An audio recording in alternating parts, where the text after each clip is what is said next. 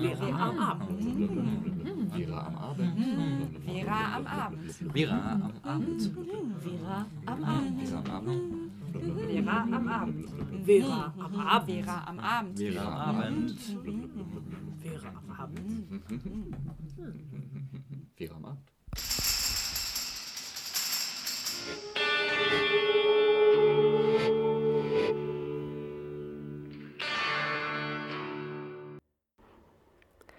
Ihr habt gerade den Song Electioneering von Radiohead gehört. Wahlen erzielen nicht immer das erwünschte Ergebnis und selbst im optimalsten Fall sind die Versprechungen des Wahlkampfs eher freiwillige Richtlinien als unbedingter Muss. Dieses sich ständige ändernde Chaos aus Meinungen und politischen Allianzen soll den Sänger von Radiohead, Tom York, beim Schreiben für ein Album der Band inspiriert haben. Als dieser laut eigenen Aussagen zu viel Zeit damit verbrachte, Sendungen mit politischem Inhalt im Fernsehen zu verfolgen. Und damit heißen wir euch herzlich willkommen bei Vera am Abend, dem Verquerradio bei 98.1. Für euch im Studio sind heute ich, Antonia. Nora. Und, äh, und hier ist Katriona. und Laura Armborst an der Technik. Das Thema der heutigen Sendung soll Wahlrecht sein. Und Nora erzählt euch jetzt, womit wir uns genau beschäftigen wollen. Genau, also wir hören einen Beitrag über Rassismus im Wahlsystem der USA. Und außerdem werden wir euch die Fragen beantworten, wer darf eigentlich nicht wählen in Deutschland und wie sehen Wahlen und Wahlsysteme auf anderen Kontinenten aus. Und äh, ihr werdet auch noch einen Kommentar hören über das Nichtwählen. Und zum Ende wird euch der Film Die göttliche Ordnung vorgestellt. Und als nächstes wird euch Antonia ähm, etwas erzählen über, was vor 100 Jahren eigentlich passiert ist, dass dieses wertvolle historische Ereignis passierte, nämlich dass Frauen wählen durften. Genau, 100 Jahre Frauenwahlrecht in Deutschland. Heute im Jahr 2018 ist es normal, dass Frauen wählen dürfen in Deutschland. Es ist so normal für uns geworden wie das morgendliche Aufstehen oder das Schreiben von WhatsApp-Nachrichten. Doch das war nicht immer so. Vor 150 Jahren schrieb die Frauenrechtlerin Luise Dittmer anlässlich der Wahl zur Nationalversammlung in der Frankfurter Paulskirche 1848, wohl spricht man viel von Freiheit für alle, aber man ist gewöhnt, unter dem Wort alle nur die Männer zu verstehen. Bei dieser Wahl durften nur besitzende Männer ab 25 Jahren antreten und wählen. Frauen durften zu dieser Zeit in Deutschland nicht nur nicht wählen, sie hatten auch kein Recht auf Erwerbstätigkeit oder persönlichen Besitz. Sie waren also als Ehefrau sozial und ökonomisch von ihren Ehemännern abhängig und wenn sie unverheiratet waren, von ihren Vätern. In den folgenden Jahren stand es weiterhin schlecht um die Gleichstellung und das Wahlrecht für Frauen. 1850 war es Frauen gänzlich untersagt, sich im politischen Verein oder Gleichem zu engagieren. Trotzdem schlossen sich Frauen ab der zweiten Hälfte des 19. Jahrhunderts in Gruppen und Vereinen zusammen, um sich über Frauenrechte wie das Recht auf Bildung und, Erwerbsar und Erwerbsarbeit und die Teilnahme am politischen Leben einzusetzen. Mit der Gründung des Deutschen Reiches 1871 wurde das allgemeine, gleiche, unmittelbare und geheime, aktive und passive Wahlrecht für männliche Bürger über 25 Jahren, die im Besitz der bürgerlichen und politischen Ehrenrechte sind, eingeführt. Damit gilt weiterhin das Dreiklassenwahlrecht und Frauen haben weder in der Kommune noch für den Reichstag das Wahlrecht. 1873 erscheint dann eine Frau auf der Bildfläche, Hedwig Dom, fordert in ihren Schrift in ihren Schriften unmiss unmissverständlich das Frauenwahlrecht als Voraussetzung für die Durchsetzung weiterer Rechte. Ab 1888 werden mehrere Frauenverbände gegründet, welche sich für die Gleichstellung der Frau einsetzen sowie für das Frauenwahlrecht. Eine von diesen Verbänden gründeten Minna Kauer, Anita Augs Augsprung und Lida Gustava Heinemann in Hamburg. Sie gründeten 1902 den Deutschen Verein für Frauenstimmrecht. In diesem Verein findet die bürgerliche Frauenstimmrechtsorganisation ihre Anfänge. In den darauffolgenden Jahren kämpften Frauen in verschiedensten Vereinen, Verbänden und auf Kongressen um ihre Rechte. Wichtige Akteurinnen, Akteurinnen sind dabei Maria Stritt, Clara Zetkin sowie Luise Zietz gewesen. 1917, mitten im Ersten Weltkrieg. Der deutsche Kaiser plant eine Wahlrechtsreform, bei der aber die Forderung der Frauen gänzlich ignoriert. Dies hatte zur Folge, dass sich die bürgerlichen und sozialistischen Aktivistinnen am 22. September zusammenschlossen und gemeinsam für das Frauenwahlrecht einsetzten. Unter anderem übergaben sie dem Preußischen Landtag im Dezember eine Erklärung zur Wahlrechtsfrage, in der auf die von Frauen während des Krieges geleistete Arbeit und ihre große Einsatzbereitschaft hingewiesen wurde. Am 17. Dezember fand eine gemeinsame Kundgebung mit mehr als 1000 Frauen aus der, Pro aus der proletarischen und der bürgerlichen Frauenbewegung zur geplanten Wahlrechtsreform statt. 1918 ist es dann endlich soweit. Im Oktober fordern 58 deutsche Frauenorganisationen in einem Schreiben an den Reichskanzler Max von Baden dem Verlangen der Frauen nach einem Wahlrecht zu entsprechen. In Berlin versammelten sich mehrere tausend Menschen und forderten das sofortige Stimmrecht für die Frau. Schon im Sommer ist der militärische Zusammenbruch in Deutschland absehbar. Im November revoltierten die Matrosen in Kiel und leiteten damit den endgültigen Sturz der Monarchie ein. Am 9. November rief Philipp Scheidemann die Republik aus und am 12. November 1918 stellte der Rat der Volksbeauftragten in einem Aufruf an das deutsche Volk sein Regierungsprogramm vor. Ein wichtiger Teil dessen war die Proklamation einer großen Wahlrechtsreform, welche auch das Frauenwahlrecht beinhaltete. Dies ist die Stunde des Frauenwahlrechts. Es waren alle Frauen und Männer ab 20 Jahren wahlberechtigt. Nur wenige Wochen später, am 30. November, verankerte der Rat der Volksbeauftragten das aktive und passive Wahlrecht für alle Bürger und Bürgerinnen in der Verordnung über die Wahl zur verfassungsgebenden Deutschen Nationalversammlung. Im Artikel 109 Absatz 2 der Weimarer Verfassung findet sich schließlich der Satz, Männer und Frauen haben grundsätzlich dieselbe staatsbürgerrechtlichen Rechte und Pflichten. Wir sehen also, der Weg zum Frauenwahlrecht ist auch der Weg der allgemeinen Frauenbewegung, die für die Gleichstellung der Frau kämpfte und damit das erkämpft haben, was für uns heute so normal ist. In diesem Bereich der Gleichstellung der Frau sind wir noch nicht am Ziel angelangt. Doch in den letzten 51 Jahren haben Frau für, Frauen für das Wahlrecht gekämpft und es bekommen. Also sollten auch wir weiter kämpfen für unsere Gleichstellung und Gleichberechtigung, damit die nachfolgenden Generationen vielleicht nicht mehr so viel kämpfen müssen. Zum, Be zum Schluss kann ich nur noch einmal Hedwig Dohm zitieren, welches in einem Satz auf den Punkt brachte. Die Menschenrechte haben kein Geschlecht.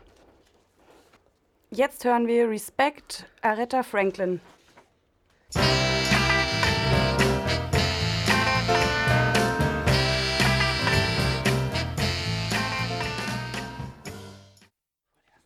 Ihr habt den Song Respect von, äh, ähm, von Aretha Franklin gehört. Respect ist ursprünglich ein Song von Otis Redding aus dem Jahr 1965, der 1967 verändert und von Aretha Franklin gecovert wurde.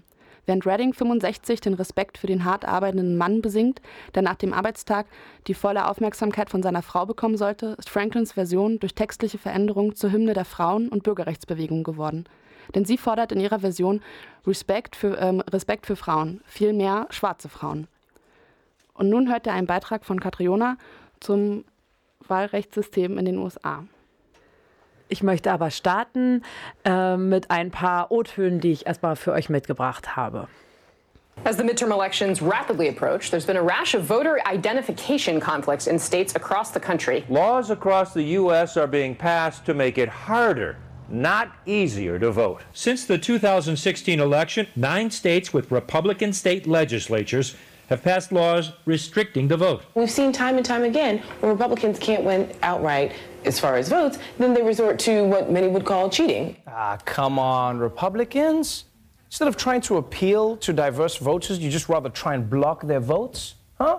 It's like being a contestant on Jeopardy, and instead of trying to win by being the smartest person, you just spend all your time tasing your competition. and the worst part is that Alex Trebek probably wouldn't help you. You'd be like, ah! Alex would be like, I'm sorry, we were looking for what is ah? now, voter suppression. Voter suppression is an issue all over the United States. And right now, one of the most prominent examples is in Georgia. You see, the governor's race is neck and neck. You've got Stacey Abrams, who could become the first black female governor ever, and you've got Republican, right? And you've got, and you've got Republican Brian Kemp, who would become the first white governor named Brian Kemp in Georgia, I think. Ja, Katriona, wir haben ja deinen Beitrag mit diesem Zusammenschnitt ähm, aus Ihre Daily Show begonnen. Sag doch noch ein paar Worte dazu. Ja, genau. Also ich habe das rausgesucht. Das ist ein Zusammenschnitt vom jetzigen Oktober. Ähm, ähm, das war ein, ein, ein äh, The Daily Show ähm, im Oktober und es ging um die Wahlen ähm, in, den, äh, in Georgia, also die Midterm-Wahlen in den USA und in diesem Fall konkret um den Bundesstaat äh, Georgia und ähm, so sinngemäß wurde da halt gesagt, ja, jetzt wo die Midterm-Wahlen schnell näher rücken, kommen überall im, überall im Land äh, Wähler-Identifikationskonflikte auf oder überall in den USA wird es jetzt erschwert zu wählen und nicht leichter. Ähm, seit der Wahl im Jahr 2016 haben neun Staaten unter republikanischer Regierung Gesetze eingeführt, die die Wahl erschweren oder letztendlich ähm, sagt der Moderator, dass Wählerinnen äh, Unterdrückung, also Voter Suppression, derzeit sehr populär ist in den USA. Ähm, und eben das prominenteste Beispiel in Georgia ist, ähm, wo es ein Kopf-um-Kopf-Rennen gab ähm, von Stacey Abrams, ähm, die eben die erste schwarze weibliche Gouverneurin werden äh, oder hätte werden können, und äh, Brian Kemp, ähm, genau, der ihr republikanischer ähm, Gegner war in der Wahl.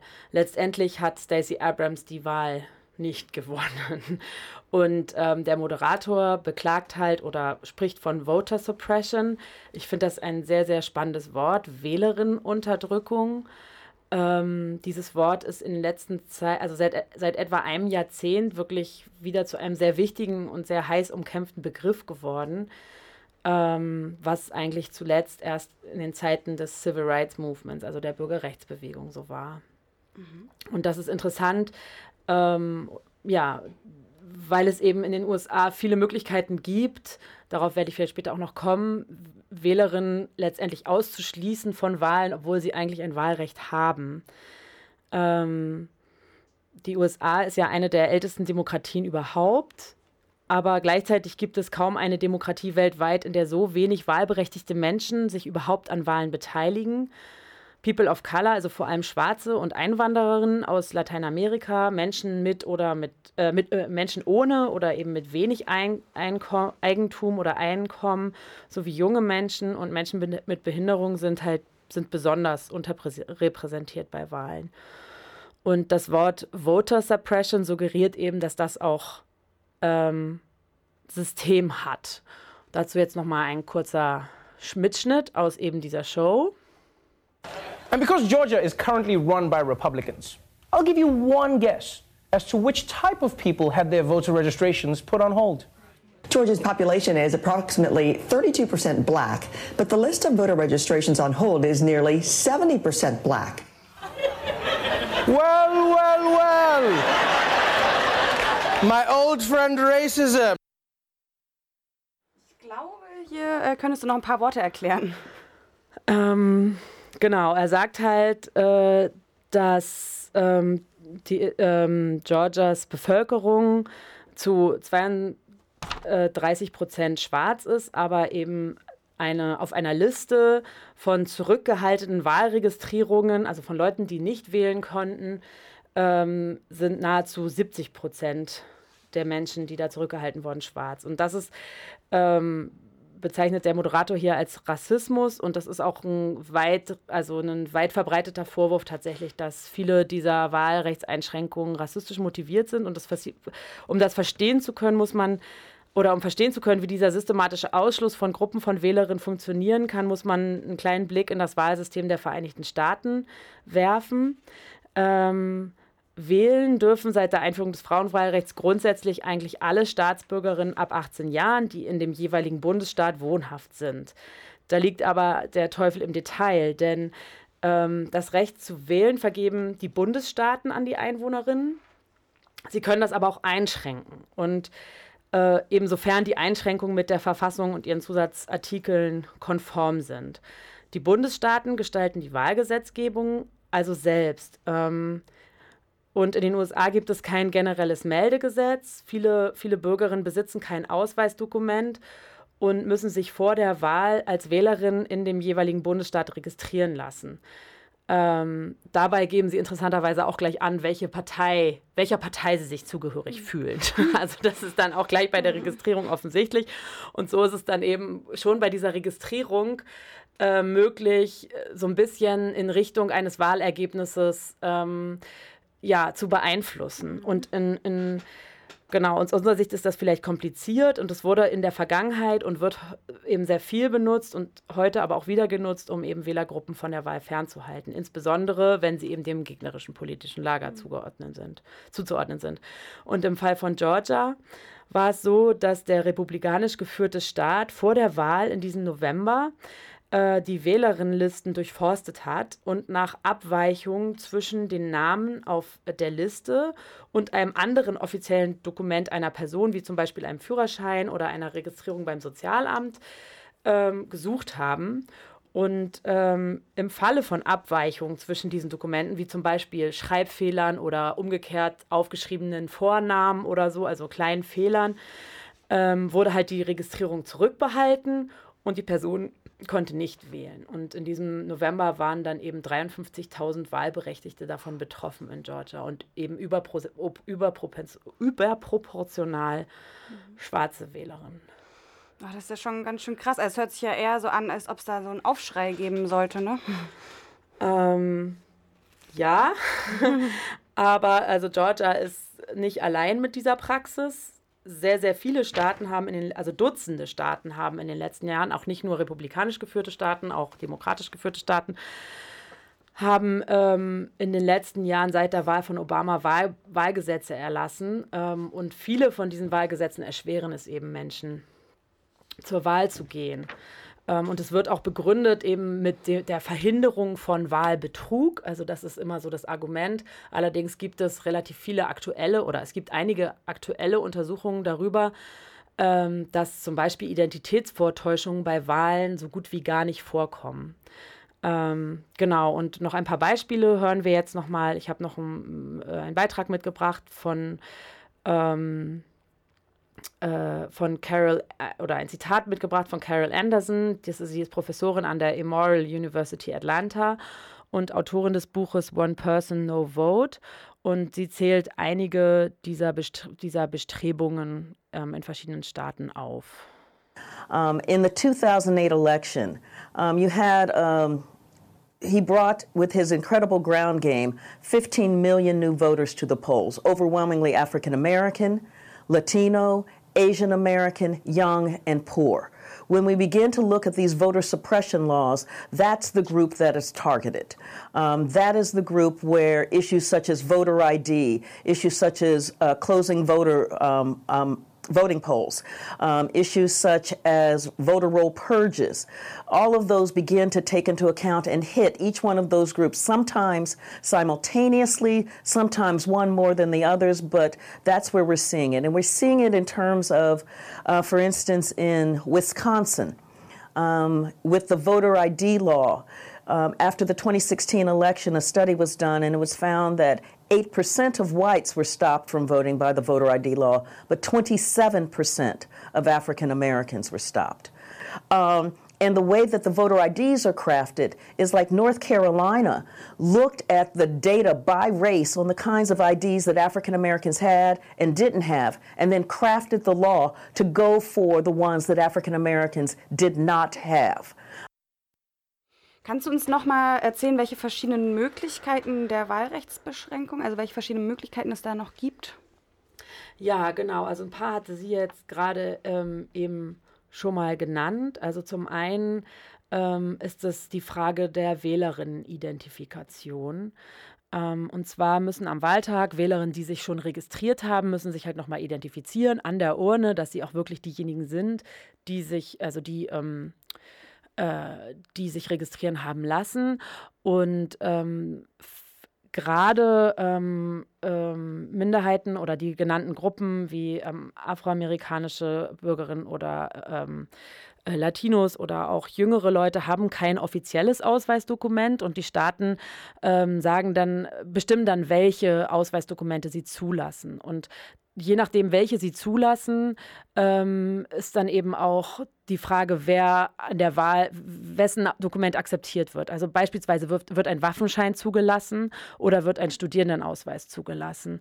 Ähm, und da gibt es eben Beispiele, dass das hat sie jetzt auch zum Beispiel ähm, äh, kritisiert. In North Carolina wurde eben haargenau geguckt, welche Ausweise African Americans so haben und welche nicht haben. Und danach, also es wurden richtig so Untersuchungen dazu gemacht und dann wurde quasi das Gesetz genau so gestaltet, dass die Ausweise zur Identifizierung zugelassen wurden, die ähm, African Americans eben gerade nicht hatten oder auch demokratische Wählerinnen. Also ähm, dieses Gesetz wurde dann allerdings auch vom obersten Gerichtshof gekippt, aber es gibt ziemlich viele solcher Bestrebungen, ähm, die äh, genau, die genau darauf abzielen, eben bestimmte Leute nicht zur Wahl ähm, zuzulassen. Ähm, genau, also dann gibt es noch den großen Bereich der Registrierung. Ähm, da war es zum Beispiel so, dass in Florida, äh, ähm, nee, Entschuldigung, nicht Registrierung, sondern Reinigung von Wählerinnenlisten. Also wenn du es einmal geschafft hast, dich zu registrieren, was ja halt schon mit einem Hindernis verbunden ist, weil du musst irgendwie nachweisen, dass du diese Person bist, du musst das Formblatt richtig ausfüllen und so weiter und so fort. Du musst da hingehen, wo du dich registrieren lassen kannst und so weiter. Und in Florida gibt es beispielsweise das Beispiel, da wurden solche Wählerlisten gereinigt und ähm, es gab eine Behauptung, viele Wähler, die keine US-Bürgerinnen seien, hätten gewählt und dann wurden ähm, 180.000 Wählerinnen von den Listen gestrichen und das waren eben vor allem Latino und African Americans. Ähm, und nach Monaten der Untersuchung wurde dann jedoch nur eine Person gefunden, die tatsächlich keine Staatsbürgerin war von diesen 180.000.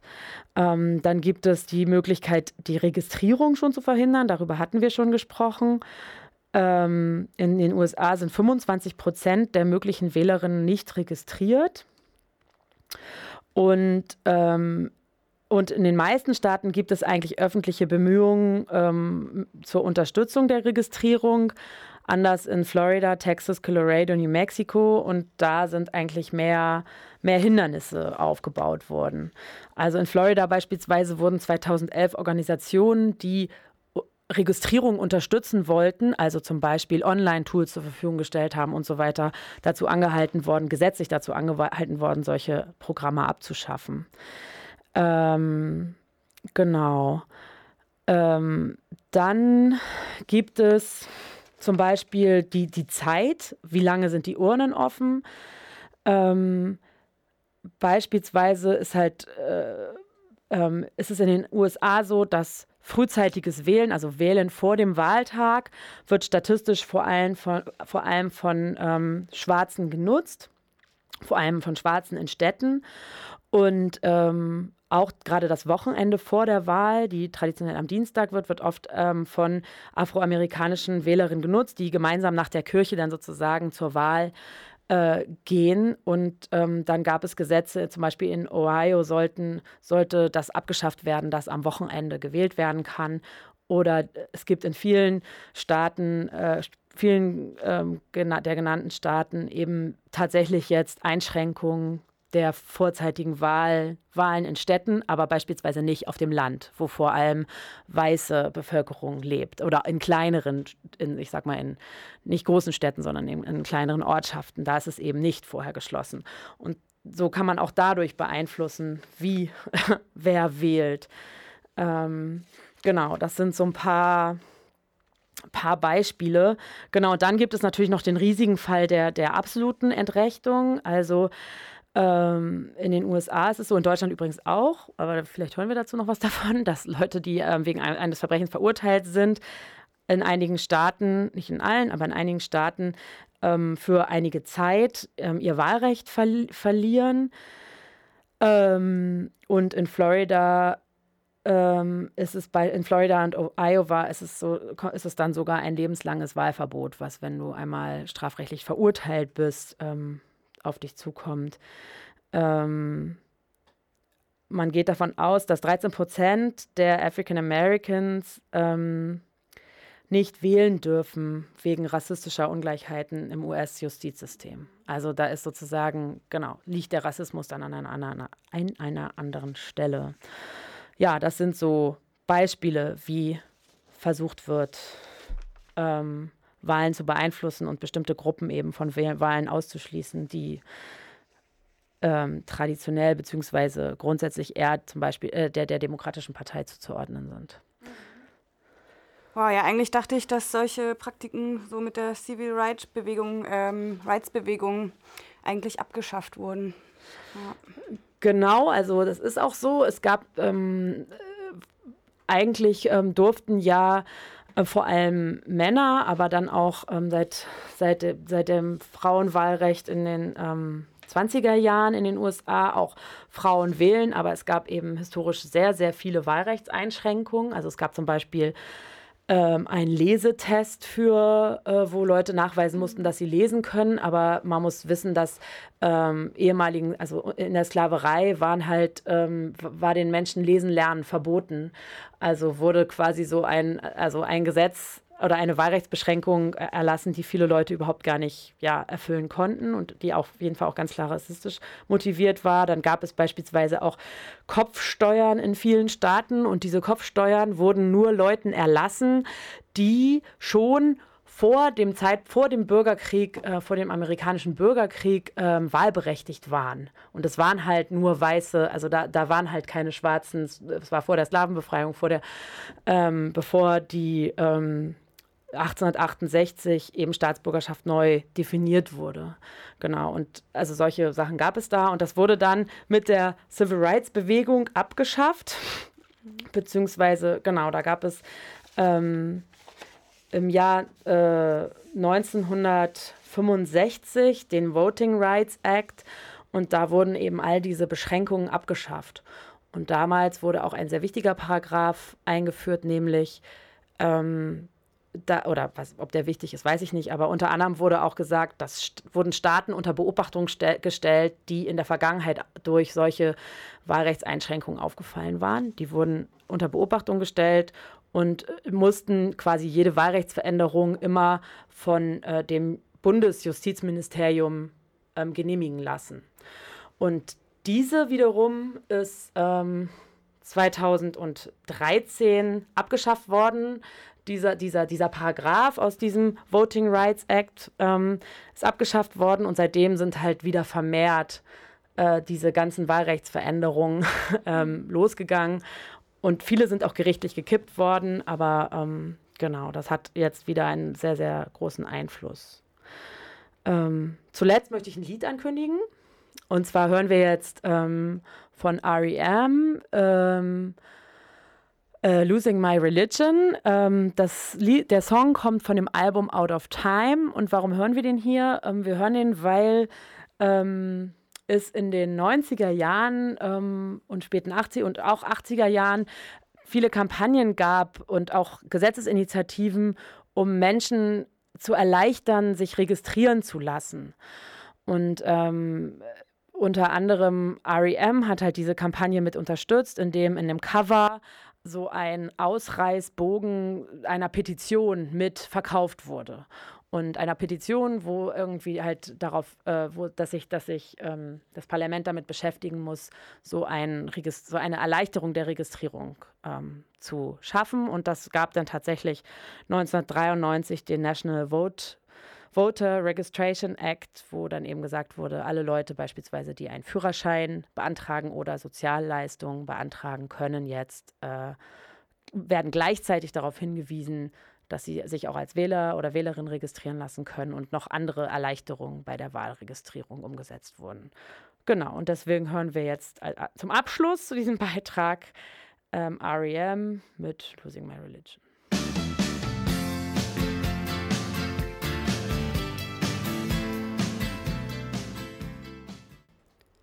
Nun wissen wir, wie in den USA das Wählerinnenrecht eingeschränkt wird. Doch auch in Deutschland ist das möglich. Wer darf in Deutschland nicht wählen und warum nicht? Damit hat sich Sophie beschäftigt und Nora wird uns diese Recherchen nun präsentieren. Genau, also nur rund 61,5 der 82,8 Millionen Menschen, die in Deutschland leben, durften 2017 ähm, an den Bundestagwahlen teilnehmen. Also 25 Prozent der in Deutschland lebenden Menschen durften nicht wählen. Das sind dann vor allem minderjährige Menschen oder äh, Menschen ohne deutschen Pass, denen das Wahlrecht damit äh, aberkannt wurde. Also wer keinen deutschen Pass hat, muss der Bundestagswahl fernbleiben, auch wenn er hier arbeitet und Steuern zahlt. Grundlage dafür ist der Satz, alle Staatsgewalt geht vom Volke aus. So steht es im Grundgesetz. Das Bundesverfassungsgericht legt es so aus, dass das Staatsvolk nur von Bürgerinnen deutscher Staatsangehörigkeit gebildet wird. Diese Interpretation ist aber umstritten. Auch Menschen mit geistiger Behinderung und Demenzkranke dürfen nicht wählen. Ähm, das Bundeswahlgesetz schränkt in Paragraph 13 aber ein, dass wirklich nur schwere Fälle gemeint seien. Menschen mit Behinderung, die in allen ähm, ihren Angeleg Angelegenheiten und dauerhaft einer Betreuerin oder einem Betreuer unterstellt sind, fallen, würden darunter fallen. Demgegenüber schreibt die UN-Behindertenrechtskonvention aber ein Wahlrecht für Behinderte vor. Das Wahlrecht behinderter Menschen darf nicht unterlaufen werden. Seit 2019 ist diese Konvention für Deutschland bindend. Die Umsetzung läuft allerdings erst schleppend an. Bisher gilt ein solches uneingeschränkt nur bei Landtagswahlen in Nordrhein-Westfalen und Schleswig-Holstein. Zu diesem Thema hab, äh, gibt es auch eine passende Petition im Moment. Und wer es auch ungerecht findet, dass Millionen von Europäerinnen und Europäern mit Behinderung kein Stimmrecht haben, ähm, im Text steht, also in, im Text der Petition steht, dass das 80 Millionen Menschen sind. Ähm, kann in eine Suchmaschine WeMove Europawahl für alle eingeben und diese Petition unterschreiben. WeMove Europawahl für alle. Und auf unserer Homepage könnt ihr das dann ab morgen auch finden, auf, ähm, äh, auf der Verquer-Homepage. ähm, ja, es gibt aber auch noch mehr Menschen, denen das Stimmrecht entzogen werden kann. Und zwar zum Beispiel verurteilte Straftäter. Ähm, ihnen kann für eine Zeit zwischen zwei und fünf Jahren das Wahlregister gesperrt werden. Genau, obdachlose Menschen ohne festen Wohnsitz dürfen grundsätzlich wählen, weil Obdachlose aber oft nicht im Melderegister und damit nicht äh, und damit im Wählerverzeichnis eingetragen sind, erhalten sie keinen Wahlschein. Man könnte im Vorfeld von Wahlen den Eintrag ins Wählerverzeichnis beantragen. Im Ausland äh, gemeldete Deutsche sind nicht automatisch im Wählerverzeichnis eingetragen. Sie müssen in einem, so, äh, in einem gesonderten Antrag nachweisen, dass sie in den vergangenen 25 Jahren mindestens drei Monate ununterbrochen in Deutschland gelebt haben oder persönlich und unmittelbar Vertrau äh, Vertrautheit mit den politischen Verhältnissen in der Bundesrepublik Deutschland erworben haben und von ihnen betroffen sind. Das ist schwammig formuliert und somit Auslegungssache. Außerdem ähm, sind auch, können, kann, äh, können auch äh, wegen politischen Delikten das Stimmrecht entzogen werden von Richtern, zum Beispiel wegen Landesverrat, Bestechung von Mandatsträgern oder Wahlfälschung. Danke, Nora, für diesen Überblick. Wir hören jetzt den Song Hijabi von Mona Haidar. Der Beginn des 21. Jahrhunderts, wo die Welt vernetzt ist, wie nie Information und Wissen nur ein Klick entfernt sind und trotz allem sind Diskriminierung, Rassismus, Misstrauen und Angst an den meisten Orten dieser Welt etwas Alltägliches. Das weiß auch die Dichterin und Rapperin Mona Haidar, die in, diesem Pro äh, die in ihrem die in ihrem Protestsong Hijabi stolz erklärt, warum sie sich täglich in ihrem Hijab wickelt und es als Symbol für religiöse Freiheit trägt, die jeder Mensch verdient. Ein Statement an alle jene, die muslimische Frauen für das Tragen eines Kopftuchs beleidigen oder attackieren.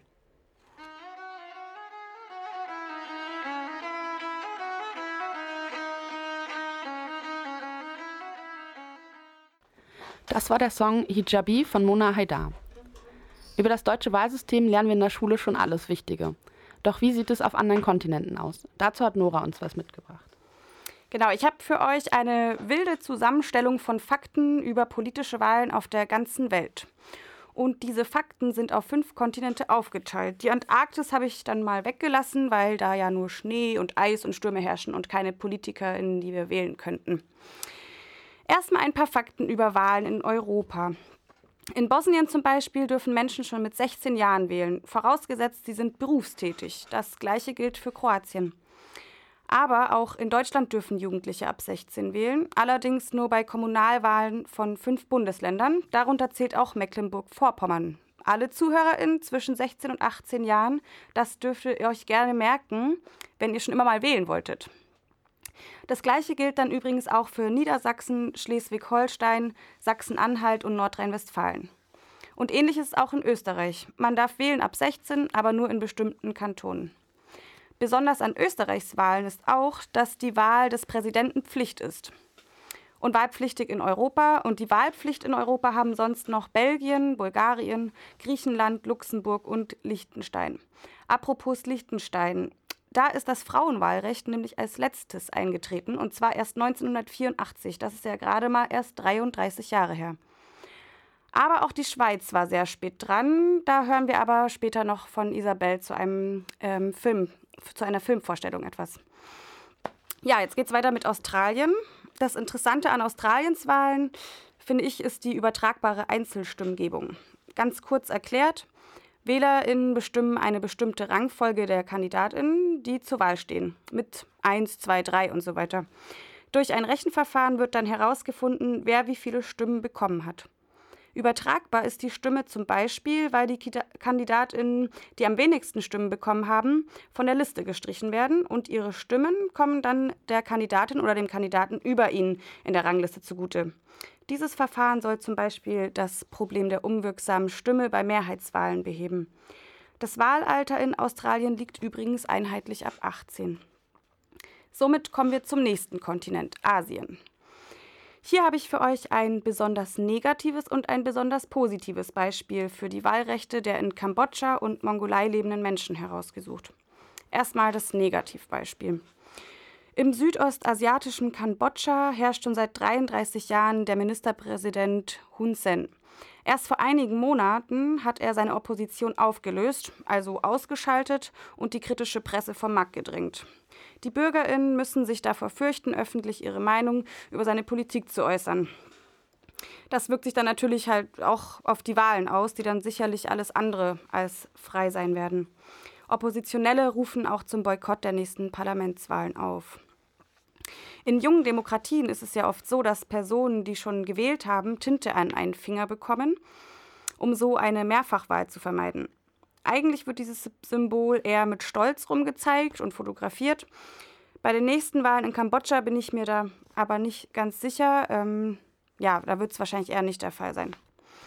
Und noch zur Ergänzung, das Frauenwahlrecht gibt es seit 1955 in Kambodscha. Ähm, jetzt zu dem politischen Beispiel, äh, zu, dem Poli zu dem positiven Beispiel meine ich. Äh, wie schon erwähnt, geht es um die Mongolei. Diesen Fakt finde ich persönlich ziemlich bemerkenswert. Denn in der Mongolei gilt die Wahl erst, äh, gilt die Wahl erst wenn sich mindestens 50 Prozent der Bevölkerung an den Wahlen beteiligt haben. Wenn das nicht der Fall ist, gibt es einen zweiten Wahlgang mit neuen Kandidatinnen.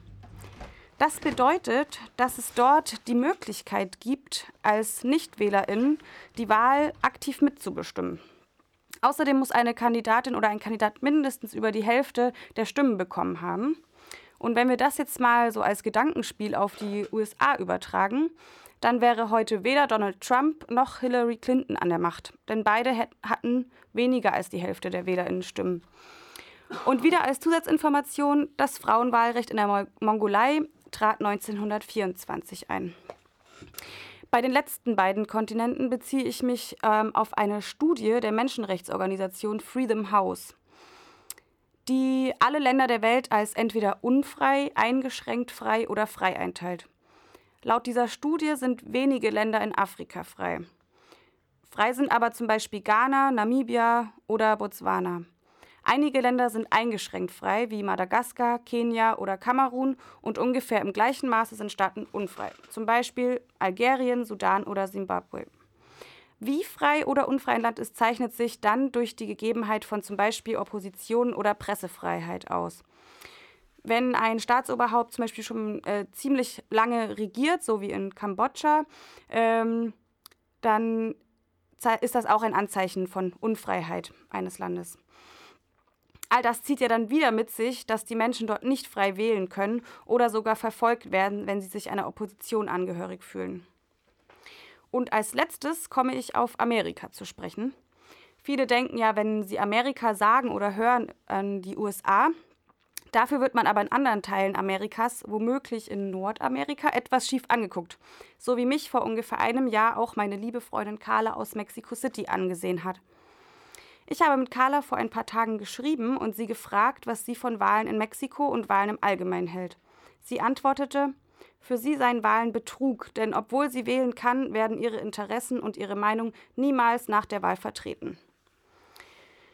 Äh, laut der Studie von Freedom House ist Mexiko ein eingeschränkt freies Land, genauso wie Venezuela, Kolumbien oder Ecuador, die alle zu Südamerika gehören. Zu freien Ländern in Amerika zählen Brasilien, Argentinien oder Chile. Ja, zum Ende möchte ich, noch, äh, möchte ich euch noch meine eigene Meinung über Wahlen erzählen und um äh, meine Sicht über Wahlen in Deutschland zu erklären, sollte ich erstmal erklären, wie ich den Begriff Volkssouveränität verstehe oder eben nicht verstehe. Also erstmal stört mich das Wort Volk, womit dann nur Menschen gemeint sind, die auch einen deutschen Pass haben. Dadurch sind ja dann schon mal ziemlich viele Menschen ausgeschlossen. Und äh, außerdem ist im Artikel 20 äh, im Grundgesetz verankert, dass, von, äh, dass, dass von diesem Volk die oberste Gewalt, also Souveränität, ausgehe. Und zum Ausdruck komme das durch direkte oder indirekte Wahlen. Und mich hat es irgendwie damals schon so gestört, als ich das in der Schule gelernt habe, ähm, weil mir die Folgerung, oberste Macht geht vom Volk aus, kommt und kommt zum Ausdruck durch Wahlen, irgendwie nicht ganz folgerichtig erscheint. Da ich und auch viele Millionen andere Leute nach diesem Prozess eigentlich so ziemlich alle Entscheidungsmacht über das Entstehen von Gesetzen verlieren. Dazu kommen die PolitikerInnen oder Parteien, die zur Wahl stehen und ja alle sehr fotogen sind und vieles versprechen. Was für mich aber wichtiger ist, wäre das Handeln zum Beispiel in puncto Klimaerwerbung oder Stärkung des Sozialstaates. Ich würde mich halt freuen, ähm, wenn ich Menschen wählen könnte wegen tatsächlicher Begabung oder wegen tatsächlichen Fähigkeiten, denen ich auch vertrauen kann und nicht, weil sie sehr viel Geld für ihren Wahlkampf ausgeben können. Aber obwohl ich mit diesem System nicht so zufrieden bin, war es in der Vergangenheit und ist es auch für die Zukunft sehr wichtig, dass dieses System entstanden ist und sich durchgesetzt hat. Und natürlich auch unter dem Gesichtspunkt der Gleichberechtigung von Frauen.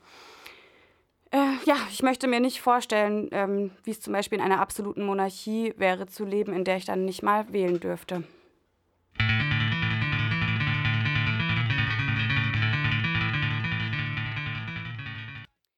Jetzt hört ihr einen Kommentar von Ledun und zwar über das Nicht-Wählen gehen. Ich gehe nicht wählen, nicht mehr und werde es voraussichtlich auch nie wieder tun. Beschlossen im letzten Jahr, als es zur Stichwahl zwischen CDU und AfD bei der Landratswahl kam. Ich war vor der Stichwahl auch nicht im Wahlbüro. Ich hatte keine Lust, eine Person zu wählen, die in Zukunft darüber entscheidet, ob zum Beispiel Fahrradstraßen ausgebaut werden oder Begebenheiten im Landkreis in dem ich gerade wahlberechtigt bin, welcher Art auch immer geändert werden. So, so etwas entscheidet diese Person wohl, so wurde mir geantwortet auf die Frage, was die zu Wählenden eigentlich beschließen können. So richtig weiß ich das, auch nach Recherche auf der Internetseite des aktuellen Landrats bis heute immer noch nicht und bin damit wahrscheinlich nicht allein. Bin also nicht zur Wahl gegangen. Dann stand fest, dass es eine Stichwahl zwischen CDU und AfD geben wird. Meine Gewissensbisse taten weh. Es quälte mich auf der einen Schulterseite der Demokratieengel mit der Frage, ob ich mit meiner Stimme dieses Szenario nicht hätte ändern können, und auf der anderen Seite die Teufelin, die irgendwann beschlossen hatte, sich nicht mehr regieren zu lassen. Hier, hinzu kamen Sprüche von Freunden, Bekannten, vertrauten Personen, die dem Demokratieengel Recht gaben und alle NichtwählerInnen für das Erstarken von rechten Parteien wie CDU und AfD die Mitschuld zuweisen. Ehrlich, was für ein Quatsch. Faschismus, Rassismus, Sexismus und andere Ismen, die Ausgrenzung und Hass zur Folge haben, lassen sich doch nicht durch ein Kreuz auf dem Papier bekämpfen.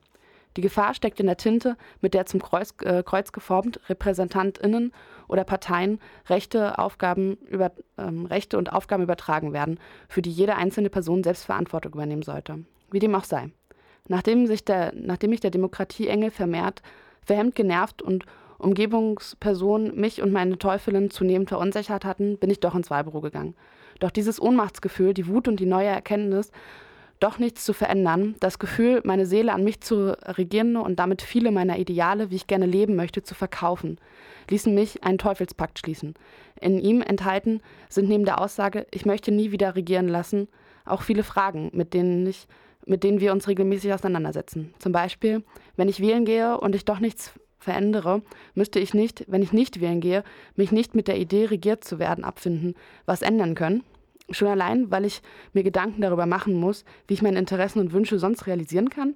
Wie können diese Veränderungen für mich persönlich und auch auf andere aussehen? Für was möchte ich mich eigentlich einsetzen und wie weit möchte ich gehen? Kann ich eine Aktion alleine wagen oder bin ich auf Solidarität angewiesen? Wo und wie kann ich Solidarität erfahren? Und wie lassen sich meine Interessen verwirklichen, ohne andere Personen damit zu regieren? viele für mich spannende Fragen, auf die ich, seitdem ich den, dem regiert werden, mit allem den auftretenden Facetten abgesagt habe, zunehmende Antworten finde. Und ich danke meiner Partei, ähm, meiner Teufelin dafür, dass sie mich immer wieder in Konflikte führt zwischen dem, was von mir erwartet und als richtig und frei von anderen gewertet wird und dem, was ich für richtig und für mich freiheitsbringend äh, ähm, erachte. Und das sind auf keinen Fall Wahlen. Das war der Kommentar von Ledun, vorgetragen von Antonia. Dankeschön. Und somit kommen wir auch schon wieder zum Ende unserer Sendung.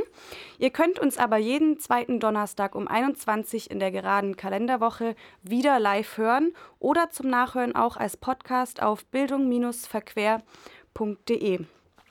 Und zu allerletzt hört ihr jetzt noch die Filmvorstellung von Isabel über die göttliche Ordnung. 1971 war die Welt in Bewegung. Aber hier bei uns war es so, als ob die Zeit stillstehen würde.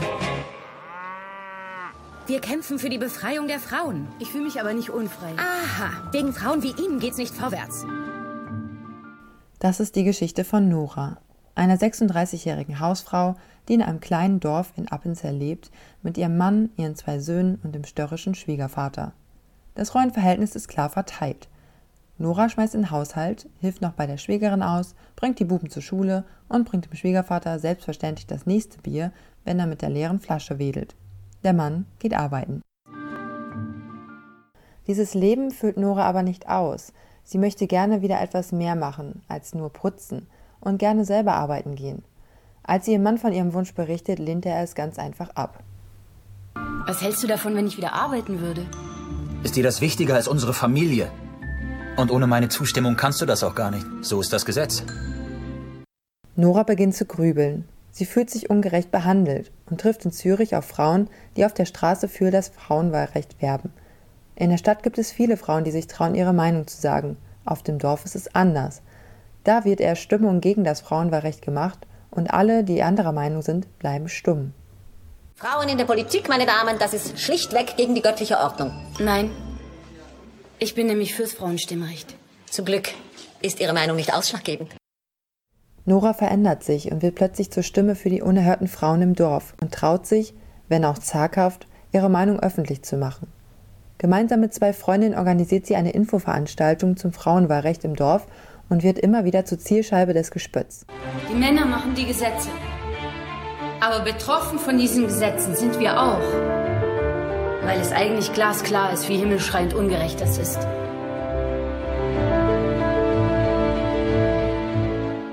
Die Schweiz gilt zwar als eine Geburtsstätte und ein Musterland der Demokratie, trotzdem hatten dort Frauen bis 1971 kein Stimmrecht.